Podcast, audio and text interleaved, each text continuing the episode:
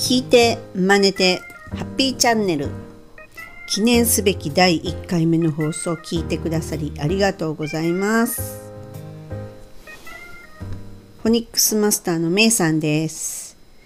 このチャンネルでは聞いて真似てアメリカ英語の発音を手に入れるコツ発音に特化した内容をお届けします。ポンコツカタカナ英語にもかかわらず自信満々で渡米留学し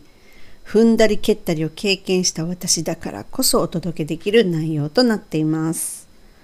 アメリカ英語が話せるハッピーターンを手に入れたい方はぜひ最後までご視聴ください OK, let's get started! 第1回目の放送となります。私はアメリカフォニックスマスターのメイさんです。アメリカ留学経験があり、英語英会話講師をやってます。と、今でこそこんな風に名乗ってるんですが、本当にまあ当時は現地アメリカでは英語が通じないこと。アメリカに行った際英語はペラペラになるというふうに自信満々で降り立ったんですけれどももうポンコツ全開でしたね。とは言っても多少通じるでしょ？と思うでしょ？う。私の行った町っていうのは当時は実際に本当の日本人ほんまも見たことないっていう人がたくさんいたんです。で LA やニューヨークだったら通じたかもしれないなと今でこそ思うんですよね。あのカタカナ英語ですら大都会だったら通じたかもしれないと。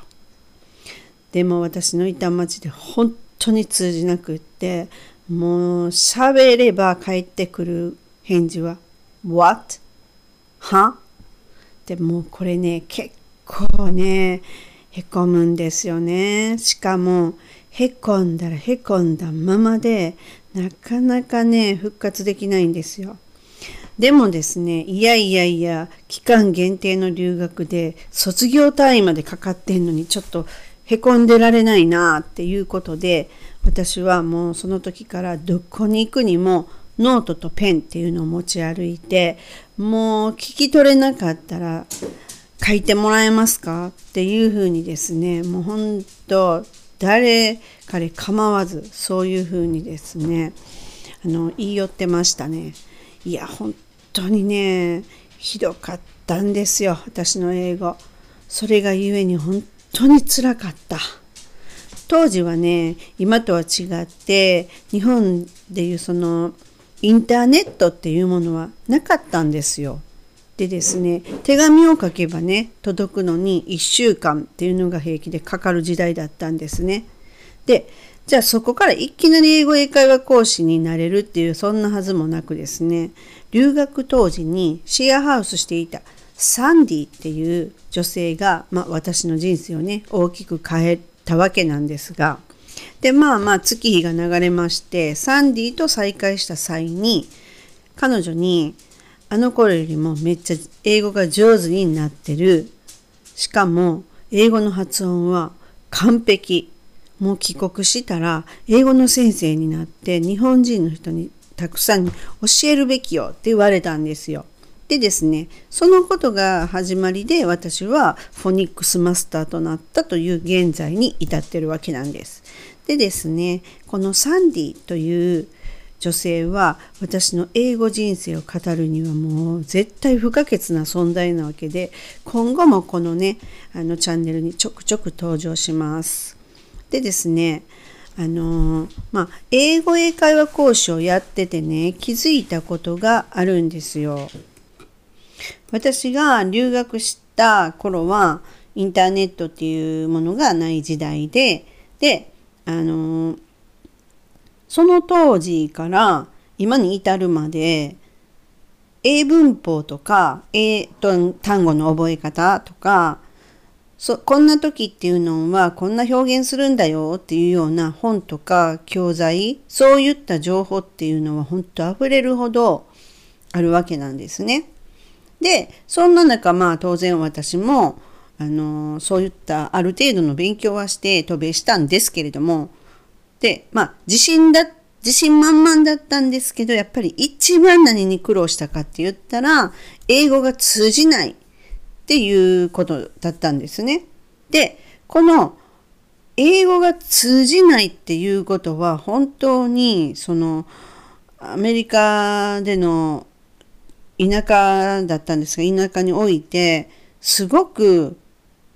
コミュニケーションも当然できない。であの時間も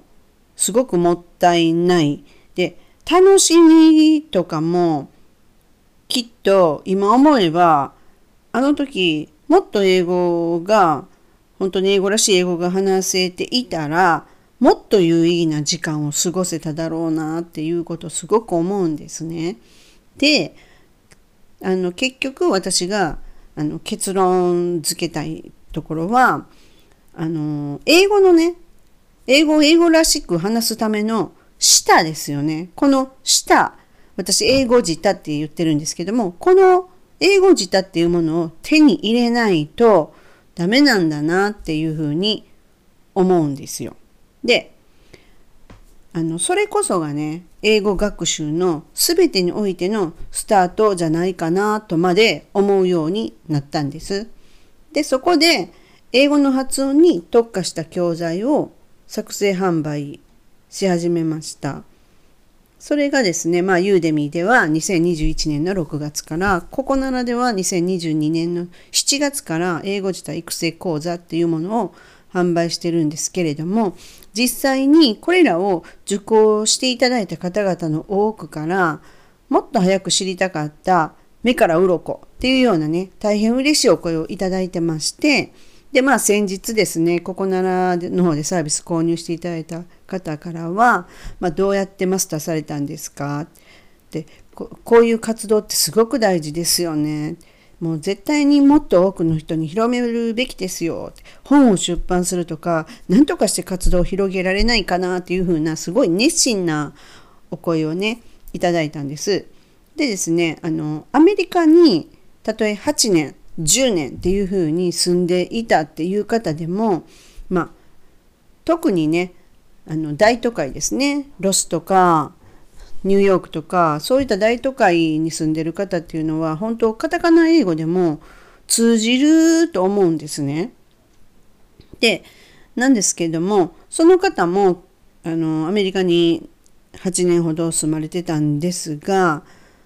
日本に帰ってきて